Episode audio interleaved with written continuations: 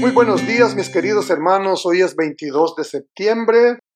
El Dios que me mantiene es el título del matinal de este día. El versículo dice así, el Dios que me mantiene desde que yo soy hasta este día, el ángel que me liberta de todo mal, bendiga a estos jóvenes. Génesis 48, 15, 16.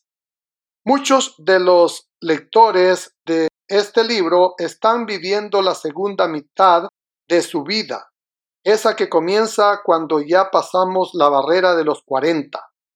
Uno podría suponer que esta no será una época tan emocionante como pudo haber sido la primera parte de la vida, pero quizás ello diste mucho de lo que en realidad nos podría pasar.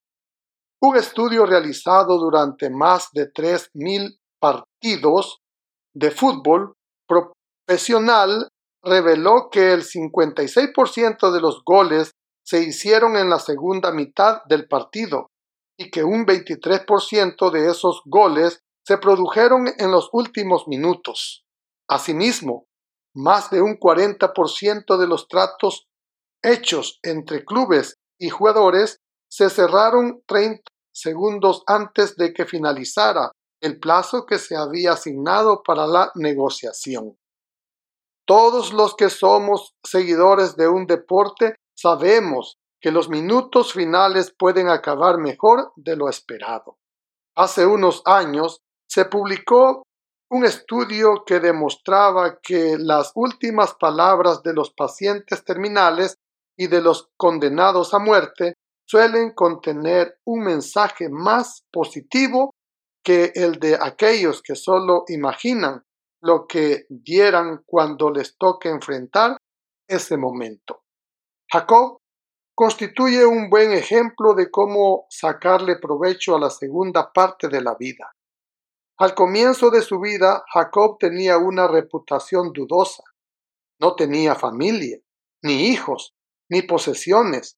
Sin embargo, al final de la misma era un hombre sumamente bendecido en todos los ámbitos de la vida.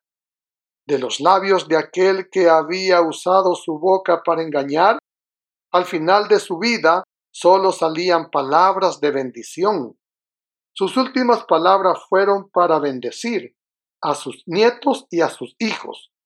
La bendición que les dio a sus nietos, los hijos de José, vale la pena recordarla hoy.